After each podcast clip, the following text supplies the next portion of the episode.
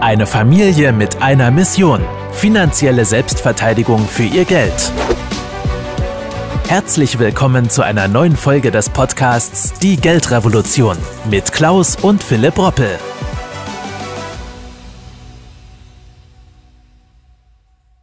Fakt ist, dass die Zukunft unserer derzeitigen Gemeinschaftswährung alles andere als wirklich sicher ist. Allein im vergangenen Jahr verlor der Euro gegenüber dem US-Dollar um 10 Prozent und gegenüber dem Schweizer Franken um 4 Prozent. Für Sparer und Anleger ist es daher sinnvoll, meiner Meinung nach einen Teil des Geldes auch in anderen Ländern anzulegen.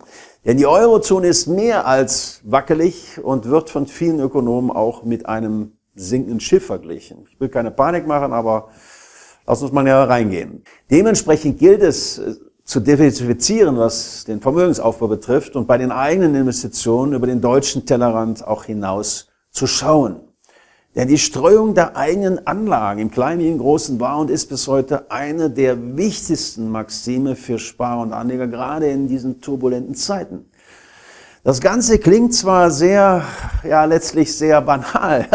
Und die meisten Investoren würden für sich wohl auch in Anspruch nehmen, dass sie auf eine ausgewogene Streuung schon achten. Doch die Realität sieht meiner Erfahrung nach in vielen, vielen Fällen ganz anders aus. Deutsche Aktien stehen weltweit für gerade einmal vier Prozent der gesamten Börsenkapitalisierung. Diese gewisse Heimatorientierung beim Vermögensaufbau und natürlich auch Vermögensschutz ist aber kein spezifisch deutsches Phänomen, sondern gilt grundsätzlich weltweit. Die Ursachen liegen im Übrigen oftmals darin, dass man glaubt, Risiken in der eigenen Umgebung besser einschätzen zu können, da es bekannte, vertrauenswürdige Gesichter gibt. Ja, in der eigenen Umgebung kennt man sich halt besser aus. Doch das heißt eben nicht, dass die Risiken oder Gefahren vor Ort auch wirklich geringer wären. Risiko ist überall.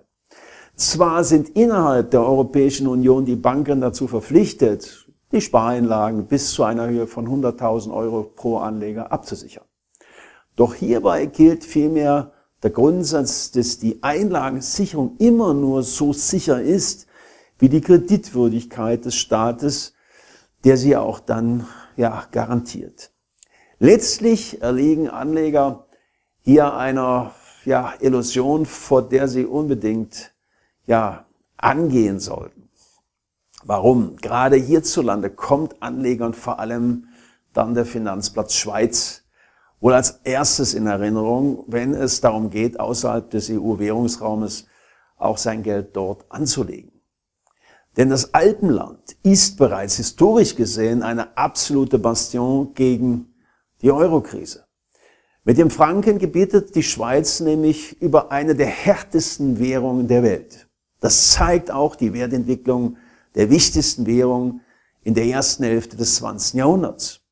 Geprägt von zwei Weltkriegen, der großen Depression, Hyperinflation, zahlreichen Geldreformen und der Epidemie der spanischen Grippe haben alle Währungen im Vergleich zum US-Dollar verloren. Alle bis auf eine, der Schweizer Franken. Diese Währung gewann zwischen 1900 und 1950 sogar fast ein Viertel an Wert, während andere Währungen wie der japanische Yen oder ja, italienische Lira fast ihre gesamte Kaufkraft einbüßten. Übrigens, an dieser Einschätzung hat auch der Eingriff der Schweizer Nationalbank vor einigen Jahren nichts geändert. Denn angesichts eines Währungsgewinns von satten 15 Prozent innerhalb weniger Tage im Jahr 2015 fragten sich die dortigen Währungshüter, ob eine kleine Gebühr von 0,75 Prozent in Form eines Strafzins nicht zu verkraften wäre. Auf der einen Seite ist es natürlich nachvollziehbar, dass keiner gerne 750 Schweizer Franken im Jahr bei einem Guthaben von 100.000 Schweizer Franken zahlt. Doch man sollte nicht vergessen, dass schon eine kleine Devisenkursverbesserung von nur zwei Cent zu einem deutlichen Wertzuwachs Schweizer Franken führen kann. Doch nicht nur bei Einlagen spielt das Thema Währung eine übergeordnete Rolle, sondern auch eben bei der entsprechenden Depotzusammenstellung, im Kleinen wie im Großen. Wenn ich mir zum Beispiel gewisse Depots ja, von Sparern und Anlegern mal anschaue, sind diese meist zu über 90 Prozent immer überwiegend im Euroraum ausschließlich investiert. Es finden sich also keine Titel wieder, die beispielsweise in US-Dollar oder in Schweizer Franken notiert sind. Dieses Risiko ist vielen aber gar nicht so bewusst.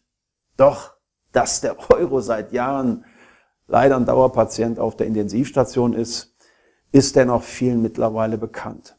Ist, ist eben alles nicht so rosarot, wie man denkt. Doch wer kein Währungsspekulant sein möchte, sondern Ersparnisse langfristig anzulegen hat, sollte niemals nur für mein Dafürhalten in einer einzigen Währung mit seinen Ersparnissen investiert sein. Denn mal ist der US-Dollar, mal der Pfund und mal der Euro stärker. Der sogenannte Devisenkurs nun mal von der Politik abhängen, sind diese am Ende des Tages eben nur schwer zu kalkulieren.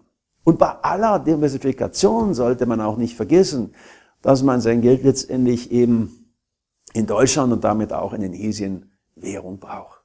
Und ganz gleich, wo das Geld nun mal liegt, muss es natürlich auch hierzulande entsprechend versteuert werden. Versteht sich von selbst. Zumindest solange man hier seinen Wohnsitz hat. Halten wir also nochmal Folgendes fest.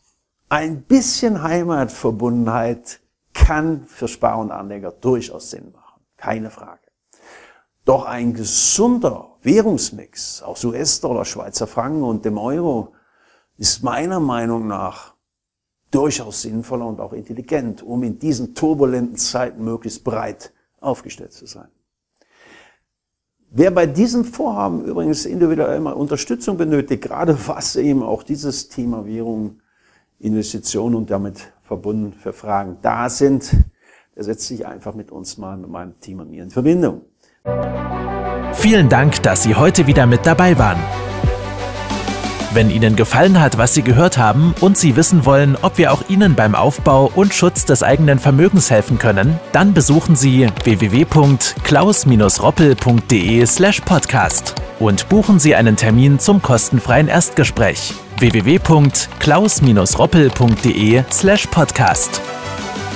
Die Veröffentlichung dieser Podcast-Folge der Geldrevolution richtet sich an Privatanleger, Selbstständige und Unternehmer. Im rechtlichen Sinne handelt es sich hierbei um eine Werbemitteilung und die wiedergegebenen Informationen sowie geäußerten Meinungen wurden mit großer Sorgfalt recherchiert. Die enthaltenen Informationen und Einschätzungen stellen keine individuelle Anlageberatung oder sonstige Empfehlung dar. Im Wandel der Zeit sind historische Wertentwicklungen kein Hinweis für zukünftige Renditen oder Ergebnisse. Die in dieser Podcast-Folge enthaltenen Inhalte im Rahmen der Finanzbildung dürfen ohne schriftliche Zustimmung unsererseits nicht weitergegeben und verwendet werden.